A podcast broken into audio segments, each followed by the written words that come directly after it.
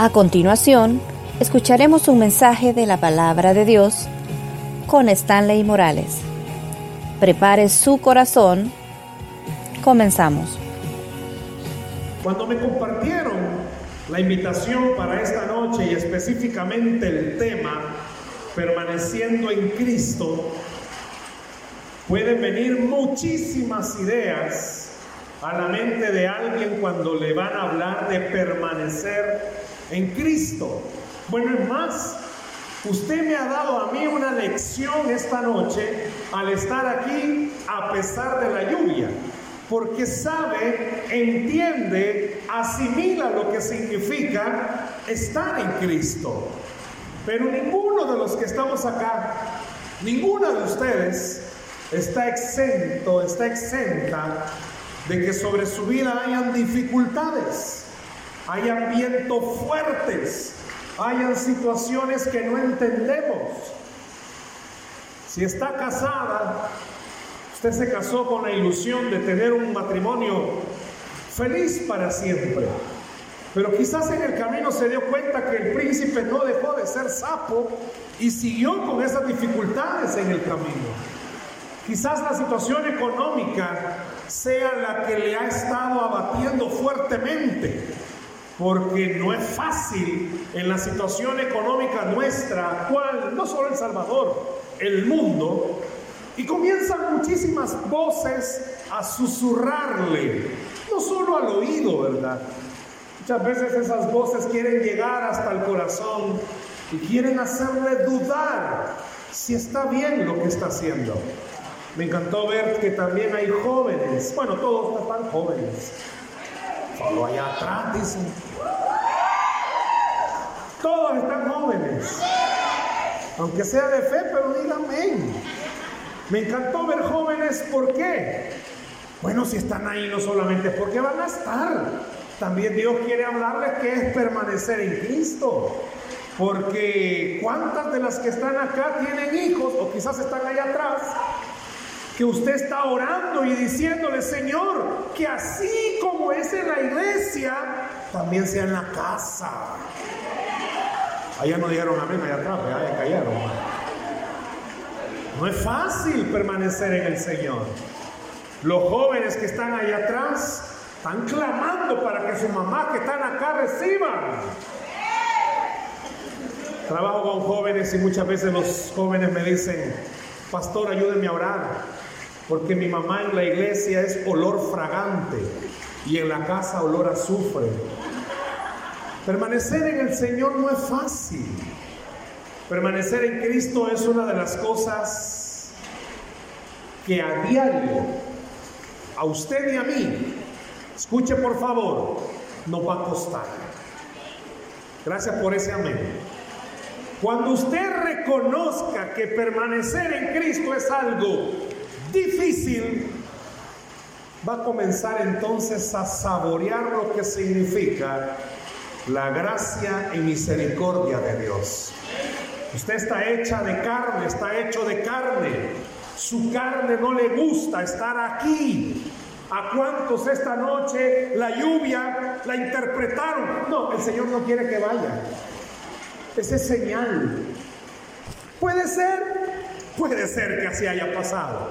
Pero a usted y a mí que estamos aquí esta noche, Dios quiere hablarnos quiere enseñarnos qué significa permanecer en Él. Por favor, si no está su pareja, sus hijos o un familiar, esto no es para ellos. Bueno, sí es para ellos, pero esto es para usted. Dios no manda mensajes por WhatsApp. Él no tiene Facebook, Él no tiene Instagram. Esto no es para que usted diga, ah, esto se lo perdió mi vecina. No, esto es para usted. Hay un pasaje de la escritura que es, no puedo, yo voy a decir esto, pero quizás hay otros, que es el que mejor puede describir lo que significa permanecer en Cristo. Usted lo ha leído. Hay quizás alguien que hasta en su casa tiene la Biblia abierta en ese pasaje de la Escritura. Alguna gente abre la Biblia en esta parte y ahí la deja. Esto es pan para ladrones. y llega el ladrón y le pone un letrero, ya me puedo ese, déjame otro. Pero este pasaje es el que mejor puede describir lo que significa permanecer en Cristo. Vayan conmigo por favor a la Biblia y nos vamos a ir al Salmo 91. Salmos capítulo 91. Si usted no ha leído la Biblia en la semana, hoy la va a leer. Vamos a ver qué nos dice el Señor en el Salmo 91. Muchas gracias a la hermana que está en multimedia.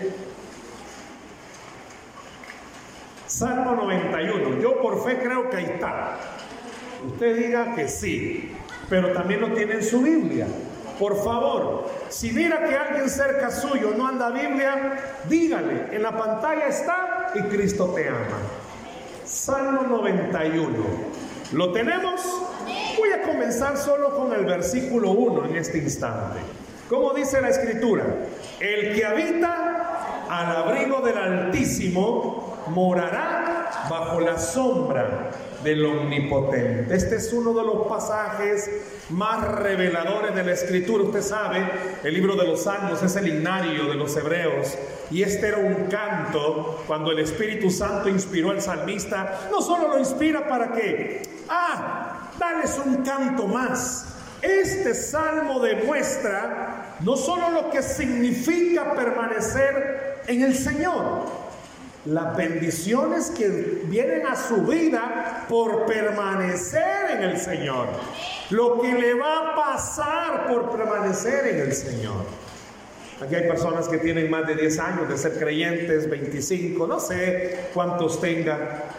Y muchas veces el permanecer, si usted le pregunta a personas recién convertidas, en el primer amor, solo aquí quieren pasar.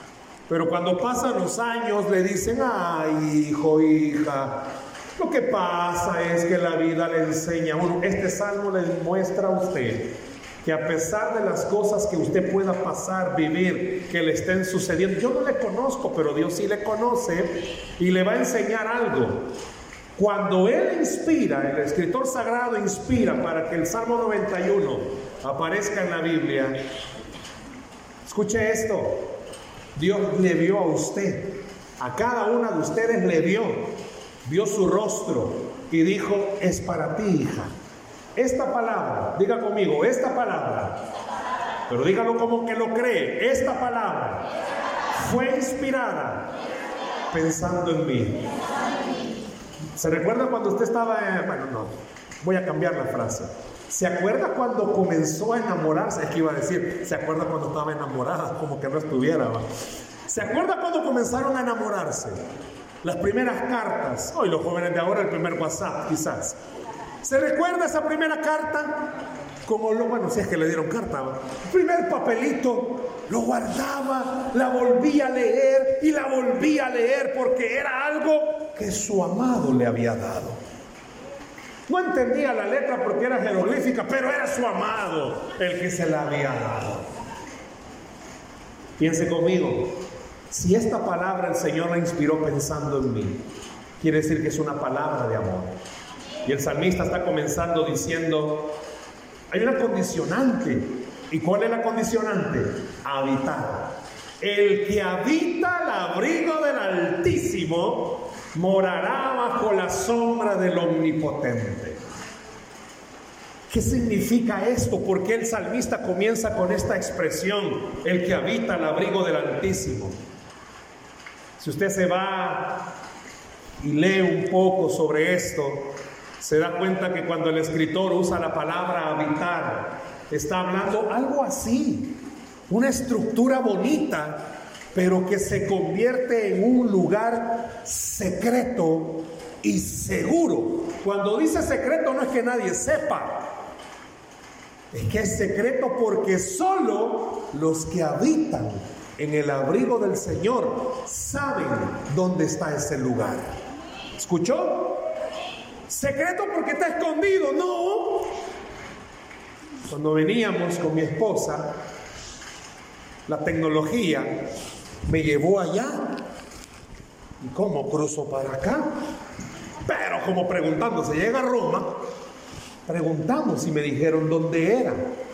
Me encanta el lugar, la entrada, precioso, está bien céntrico. Tienen una iglesia bien ubicada. Gracias por los amenes. Tienen una iglesia bien ubicada. ¿Y usted por qué está aquí esta noche? ¡Ay! Porque la pastora nos ha pedido. Cuando usted comprende que este es el lugar que Dios ha creado como refugio para su vida, usted reconoce algo. Como este lugar, no puede haber otro lugar. Como este lugar, no puede haber otro lugar. No quiero decir, quizás hay más iglesias, no sé, pero para usted, Dios le está hablando a usted. Este es el lugar que ha preparado para que usted pueda decir, este es el lugar secreto que Dios tiene para mí. ¿Y qué significa que Dios le haya preparado un lugar secreto? Porque esa palabra habitar, el que habita al abrigo del Altísimo, el que vive en ese lugar secreto, morará bajo la sombra del Omnipotente. Dice el historiador que este salmo fue pensado en aquel tiempo cuando vivían en el desierto y ellos sabían lo que significaba el calor incandescente del desierto, interpretado espiritualmente para nosotros. Usted sabe lo que significa tener problemas en la vida. Usted sabe lo que significa desvelarse porque no sabe cómo arreglar una dificultad. Usted sabe lo que significa estar aquí, llorar en este lugar, clamar en este lugar, regresar a su casa, ver el mismo problema, llegar a su trabajo, ver el mismo problema, ver la situación que está enfrentando y que no está cambiando, pero que usted ha entendido, ha comprendido algo. La fe le hace caminar creyendo. Dios va a responderme, Dios va a ayudarme. En algún momento su mano me va a levantar de donde yo estoy y me va a sacar. Gloria al Señor. Ah, pero eso significa morar bajo la sombra del Omnipotente, porque fue inspirado pensando en el desierto, encontraban una sombra. ¿Qué cree que hacían? Se iban para ahí a refugiarse, porque esa sombra los iba a cuidar. Dios les ha dicho a ustedes muchísimas veces, no te alejes de mí, hija, que yo te estoy cuidando. Cuando más mal le ha ido a usted es cuando se ha quitado de esa sombra, ha dejado de orar. Y Dios sabe que para usted es difícil. Alguien dirá por ahí, eh, no es lo mismo hermano llamarla que tenerla enfrente. ¿Usted por qué no sabe los problemas que yo tengo, hermano? Tiene razón. Y yo le puedo decir en esta noche, usted tampoco sabe lo que yo tengo. Y puedo decirle algo. Cuando el escritor sagrado inspira estas palabras, morará bajo la sombra del omnipotente. Oiga, por favor, escuche. El escritor también estaba llevando al lector a recordar en aquel momento cuando Dios saca al pueblo de Israel de Egipto y esa nube durante todo el día los cubría del sol. Oiga, por favor, la nube se movía al mismo tiempo, el pueblo de Israel se movía al mismo tiempo que la nube. Era una representación. Si la nube se detenía, ¿qué hacía el pueblo? Se detenía. Yo no sé cuánto tiempo tiene de estar esperando o cuánto le falta todavía por esperar una respuesta. Pero si usted le cree a Dios, no se mueva de esa sombra, porque la bendición está sobre su vida. No se mueva de esa sombra, porque esa sombra es la que a usted no solo le va a evitar que el sol, los problemas, las dificultades lo achicopalen más. Esa sombra trae bendición. Esa sombra trae bendición. Dice, el que habita al abrigo del Altísimo. Todos los que estamos acá, de una u otra manera reconocimos a Jesucristo como nuestro único Señor y Salvador. Puede ser que vengamos del mundo rebotando o ya que como creyente hemos rebotado, pero en buen salvadoreño hemos rebotado. Y hemos entendido. Bueno, eso es lo que yo he entendido. No hay nada, no hay nada, no hay nada que se pueda comparar con estar cerca del Señor. ¿Escuchó? No hay nada. Acabamos de venir de un periodo de vacaciones y la familia muchas veces se van a la playa, se van al campo, a un volcán, a un bosque y dicen, wow, qué lindo. Sí, pero cuando regresan a casa tienen los mismos líos. Pero usted puede tener la certeza de algo. Cuando usted busca del Señor, aunque tenga los mismos problemas siempre, usted tiene una palabra que le dice, espera, que la bendición está cerca de tu vida morará bajo la sombra del Omnipotente. Por favor, si usted pudiera subrayar esa palabra, no está diciendo morará bajo la sombra de un palo, de un árbol. ¿De quién morará? ¿Bajo la sombra de quién? No le escucho, ¿de quién? ¿Y qué significa esa palabra? Morará bajo la sombra del que todo lo puede. ¿Qué está pasando usted? Claro, yo sé. El tiempo nuestro es un tiempo tan criminal. Pasan los días, tiene que pagar, no tiene para poder pagar. Es criminal el tiempo. Pero este versículo comienza diciéndole, viva bajo esa sombra, no se mueva, porque esa sombra trae bendición para su vida. No se mueva, Acaba de comenzar la pandemia en el 2000, cuando nos sucedió algo con mi familia, con mi esposa, en el año 2019. Pasamos ahorrando todo el año porque dijimos, vamos a cambiar muebles de la casa, tienen años, cambiémoslo, ahorremos. Y fuimos ahorrando puchito por puchito a los salvadoreños. Y llegó diciembre y con mi esposa dijimos, ya está el puchote, vamos a ver qué hacemos. Y fuimos. Pero eso fue diciembre.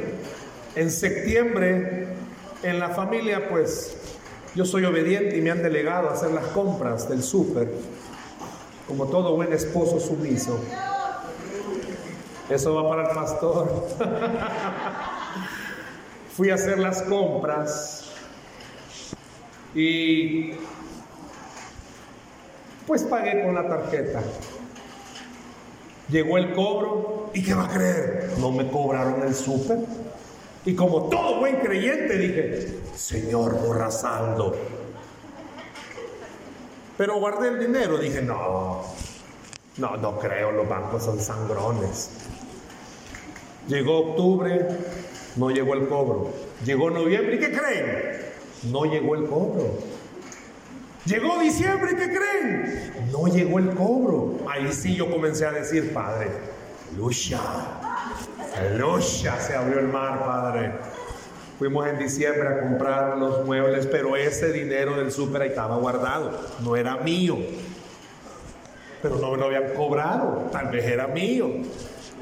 Compramos los muebles y nos quedamos tablas. Pues porque para eso habíamos ahorrado.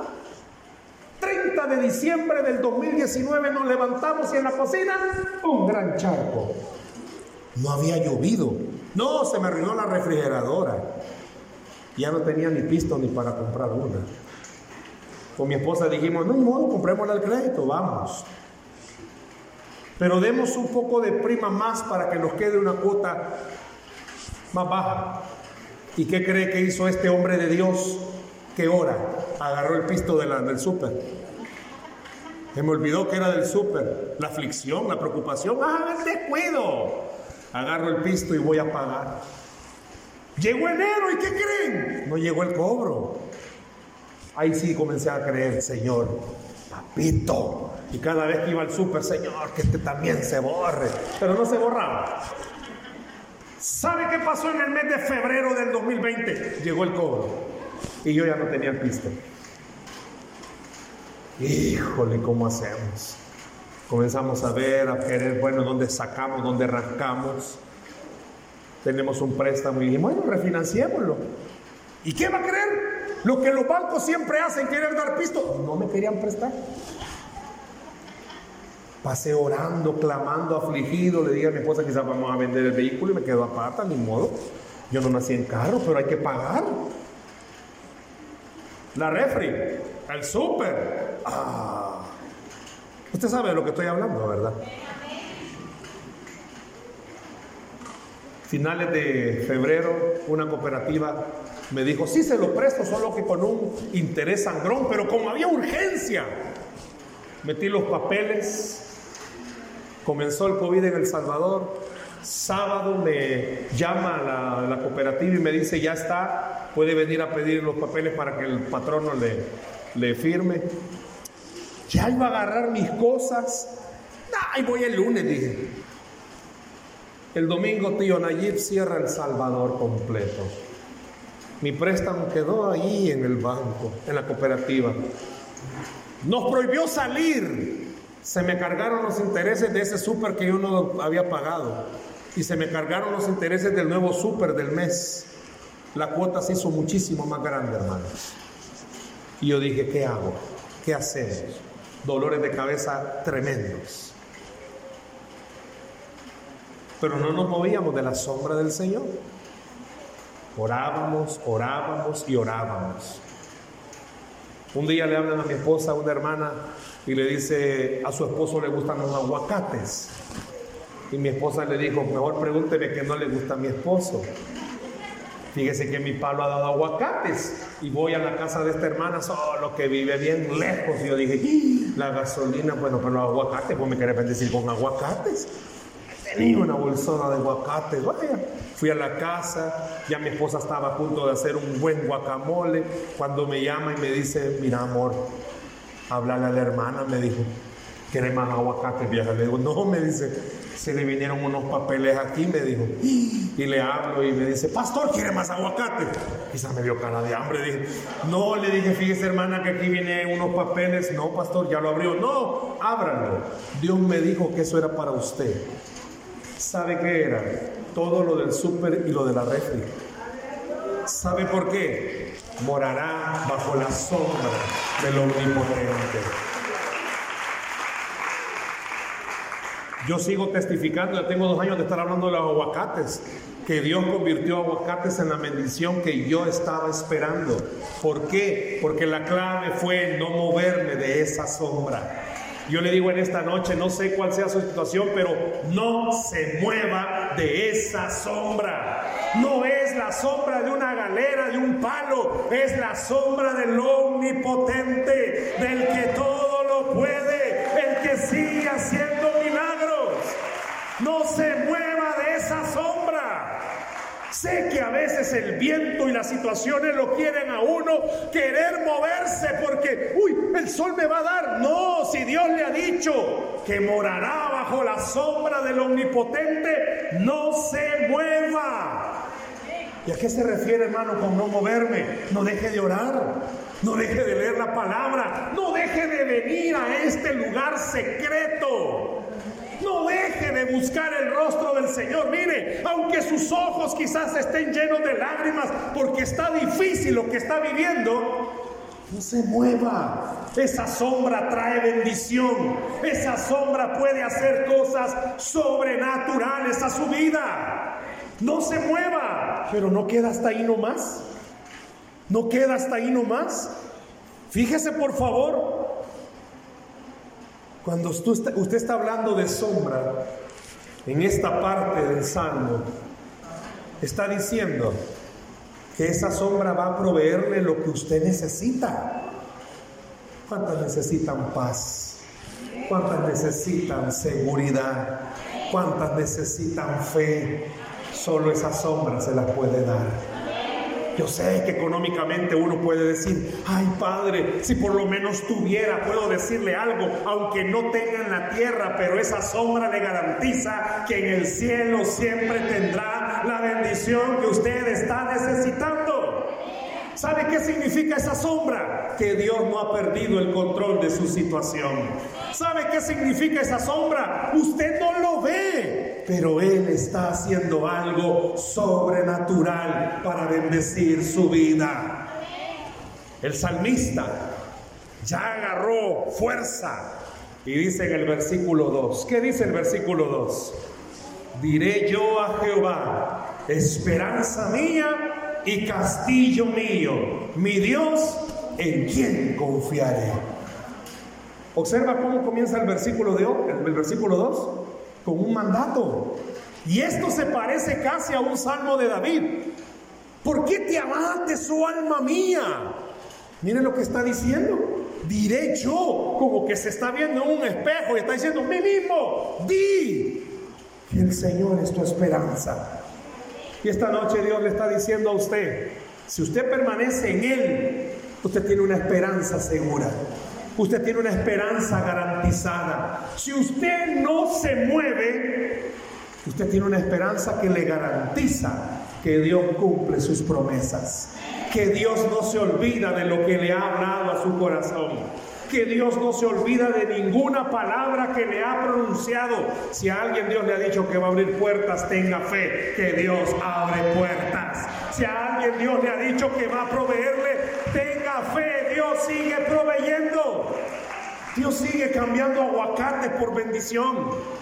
Dios sigue haciéndolo. Claro, usted no le va a decir a su esposo aguacatón, Dios te va a usar a vos. Pero Dios sigue usando aguacates para bendecir a sus hijos.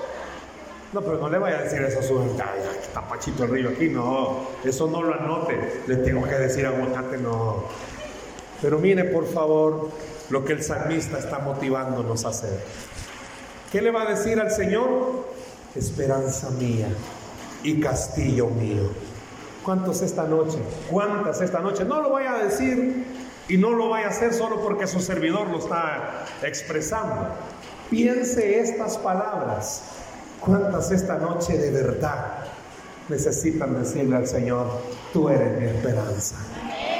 Fíjese por favor, esa palabra esperanza significa no voy a ver a nadie más, solo te voy a ver a ti.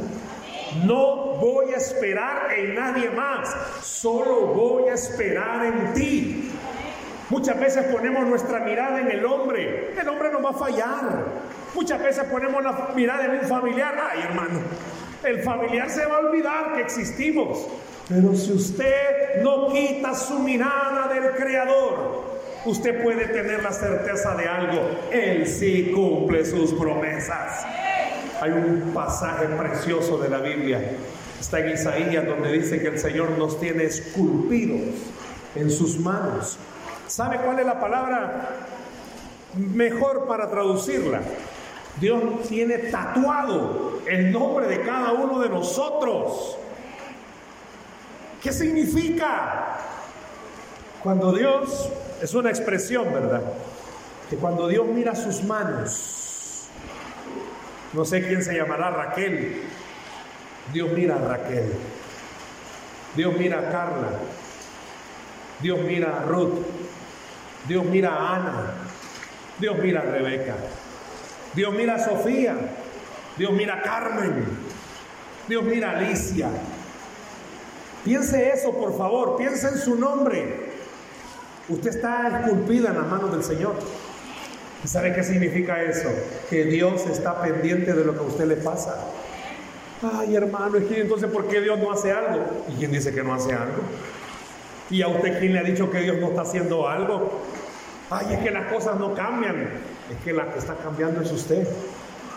Usted se está llenando de fe y usted está creyendo algo, que aunque las cosas no cambien, yo no regreso atrás.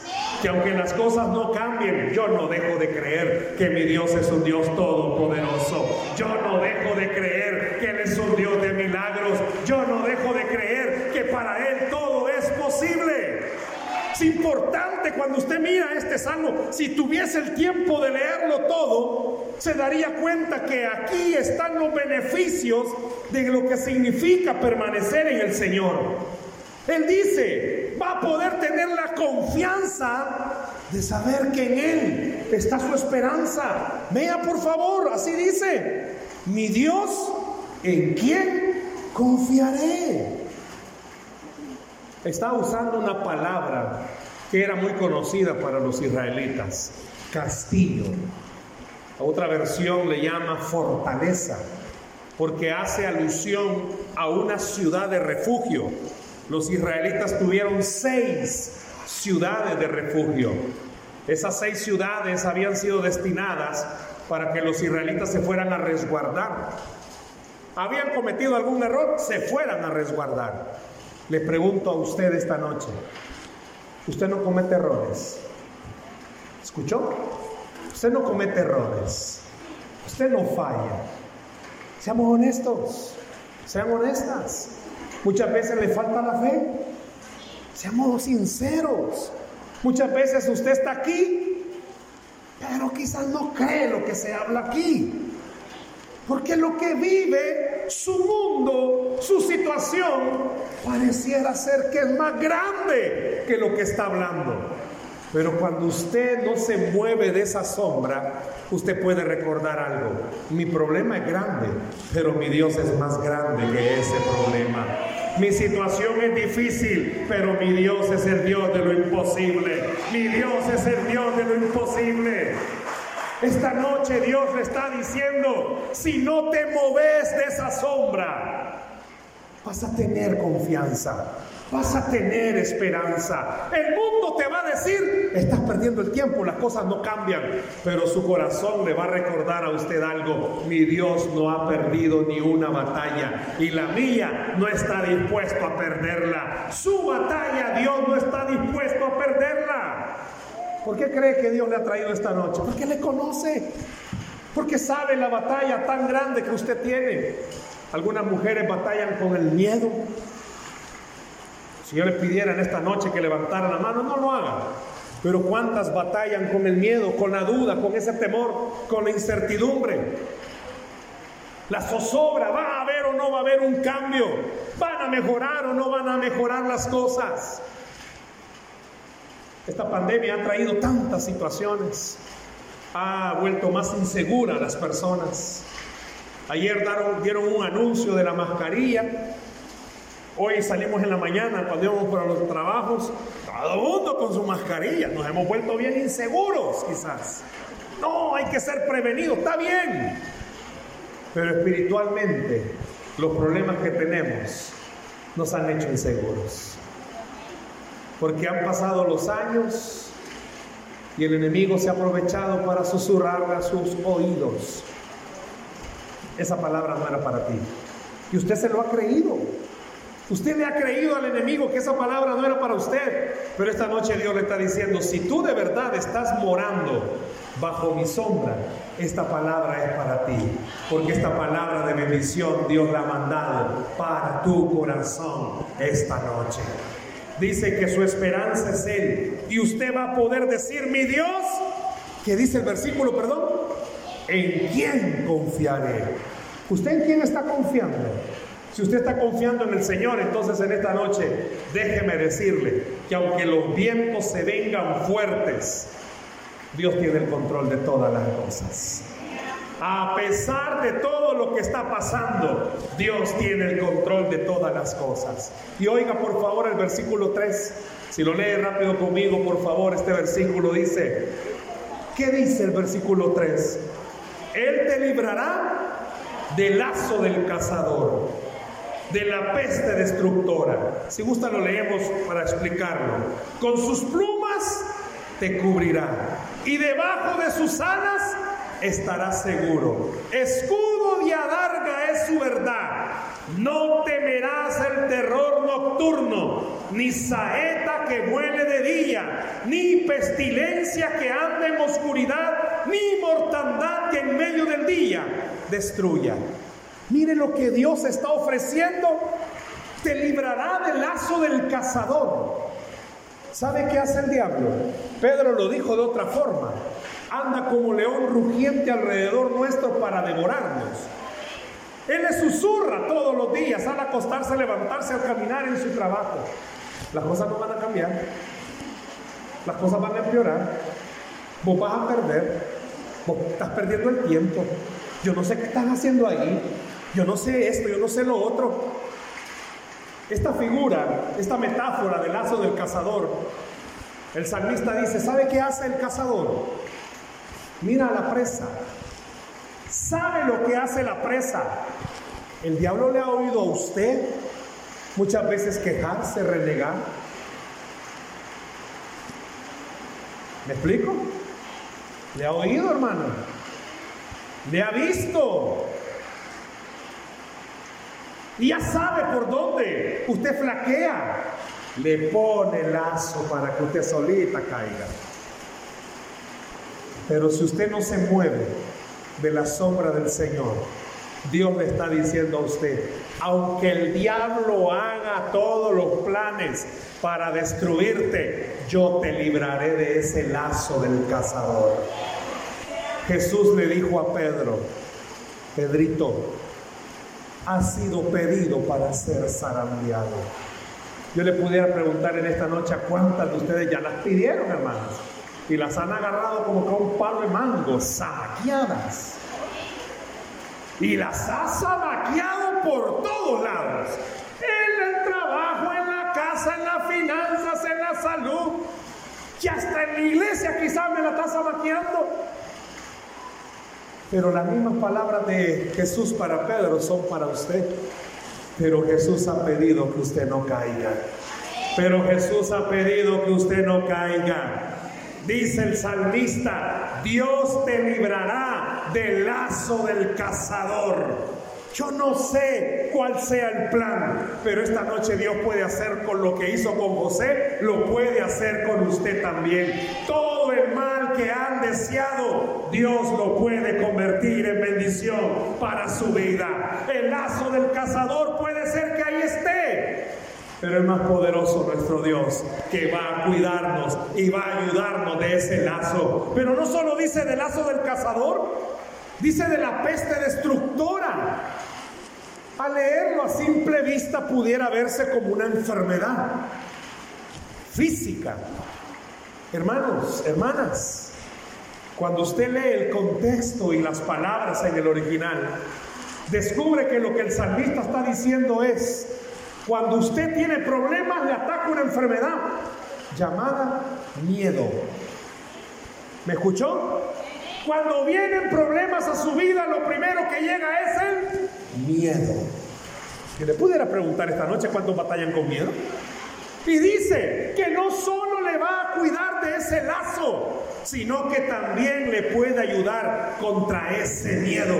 ¿Por qué? Porque cuando usted está bajo la sombra del Señor, usted reconoce algo. Yo no voy a hacer las cosas, las va a hacer el que está sentado en el trono y que está gobernando con autoridad y no ha perdido el control de mi situación. Por eso dice el salmista, te va a librar de esa trampa, pero también te va a librar del miedo que tú puedas tener. Miedo a perder su vida, miedo a perder sus hijos. ¿Cuánto padre en esta época tiene temor de que sus hijos se pierdan? Miedo a perder las finanzas, miedo a perder el matrimonio, miedo a perder tantas cosas. Pero si usted está bajo la sombra del Señor, ¿sabe qué le dice Dios? Yo puedo con ese miedo. ¿Por qué? Porque yo lo vencí en la cruz del Calvario por ti. Permanecer en Cristo significa reconocer que aunque yo esté viendo que las cosas no cambian, mi corazón me está diciendo, Él está en control de todas las cosas que yo estoy pasando. No es lo mismo ver con estos ojos que ver con el corazón. Porque estos ojos miran problemas, miran que las cosas han empeorado, pero este corazón mira lo que la palabra dice y la palabra dice que al que cree todo le es posible. Morar bajo la sombra del omnipotente también le dice a usted que con sus plumas va a cubrirle. ¿Han visto ustedes las gallinitas lo que hacen con sus polluelos? ¿Ha querido usted meter la mano para agarrarle un huevito o agarrarle un pollito? Usted va a ser picoteada. Usted va a ser seguida. Si ese animal puede hacer eso, reciba esta palabra que es para usted. Imagínese lo que Dios no va a hacer por cuidar de usted. Imagínese lo que está dispuesto Dios a hacer por cuidar de su vida. El enemigo le batalla todos los días, pero si usted no se mueve de la sombra, usted puede tener la certeza, Dios está peleando por usted. Y dice y debajo de sus alas estarás. Cuando más miedo tienes, ¿sabe qué ha pasado? Más lejos de la sombra se ha puesto. Cuando más ansiosa anda, ¿sabe qué ha pasado? Más lejos de la sombra ha estado. Ay, hermano, es que no tengo ganas de orar. Se está alejando de la sombra. Hermano, fíjese que tengo tanto problema que no voy a ir a la iglesia. Se está alejando de la sombra. Para el mundo esto es pérdida de tiempo quizás. Pero para los que estamos bajo la sombra sabemos que esto es la garantía de bendición para mi vida y para mis hijos. El tiempo que usted dedica orando y buscando del Señor no es tiempo perdido, es tiempo que trae ganancia y esa ganancia se llama bendición. Dice que morar bajo la sombra no solamente le va a permitir estar seguro. Quiero ir cerrando con esto usa dos palabras de guerra. Si usted lee el versículo 5, dice escudo y adarga. ¿Sabe qué es el escudo? Bueno, el escudo es el escudo con lo que se protegían, hecho de metal o hecho de madera. ¿Y sabe qué es el adarga? Es otro escudo, solo que es hecho de cuero y casi en forma de corazón. Usaban dos escudos, ¿sí? porque con uno se protegían de las lanzas y con el otro se tapaban para que no quedara ningún hueco, para que por ningún descuido les pasara algo. Me impacta esto, ¿sabe por qué? Porque Dios le garantiza a usted, si no te mueves de la sombra, te cuido hasta los pequeños detalles de tu vida. Te cuido tan minuciosamente que hasta lo que tú crees que para mí no me importa, para Dios es importante lo que a usted le está pasando. Lo que para otro es algo trivial, para Dios es importante. ¿Sabe por qué? Porque usted para Dios es alguien especial que ama a Dios por el cual y por la cual dio su vida en la cruz del Calvario. Somos humanos y podemos tener temor. Y los problemas que tenemos, ¿saben qué hacen? El lema, ¿cómo es? permanecer en Cristo. ¿Y sabe qué hacen los problemas? Alejarnos del Señor. Yo quiero que esta noche usted salga de este lugar creyendo una cosa. Yo no puedo, pero Dios sí puede. ¿Me escuchó? Yo no puedo, pero Dios sí puede. Yo quiero que vea, por favor, si se puede ir rapidito al versículo 13. Y con eso termino esta noche sobre león y el áspid pisarás. Hollarás al cachorro de león y al dragón. Vuelve a usar palabras que significan lo mismo. Hollar significa pisar, pararse. ¿Quién de ustedes estaría dispuesto a pararse ahí en el cachorro de un león? Humanamente eso es imposible. ¿Sabe qué está diciendo este versículo? párese en lo imposible y deje que Dios lo haga posible. ¿Me escuchó? Párese en lo imposible y deje que Dios haga lo posible. Para usted y para mí no se puede, hermano, está bien. Pero no deje de creer que Dios puede hacer el milagro. No deje de creer que Dios puede cambiar a alguien. No deje de creer que Dios puede cambiarle la situación a alguien. Pero por favor, no se quite de la sombra. No se quite de la sombra. Cuando usted se quita de la sombra, los miedos nos atacan. Pero cuando usted permanece cerca de la sombra, usted recuerda algo. Yo estoy parado en lo imposible porque tengo al Dios de lo posible. Yo estoy parado en lo imposible porque tengo al Dios de lo posible. ¿Qué es lo que usted está pasando? ¿Qué es lo que usted está viviendo? Deje que esta noche el permanecer en esa sombra le haga recordar algo a usted. Sencillo. Las cosas aquí quizás están difíciles. Pero el que está sentado en el trono me ha dicho, ten fe que yo estoy contigo. La Biblia dice que al que cree, todo le es posible. Denle un aplauso al Señor, por favor, en esta noche. ¿Cuántas y cuántos esta noche van a poder decir lo mismo? Diré yo al Señor, esperanza mía y castillo mío, mi Dios en quien confiaré. ¿Por qué no cierra sus ojos, por favor, ahí donde está esta noche?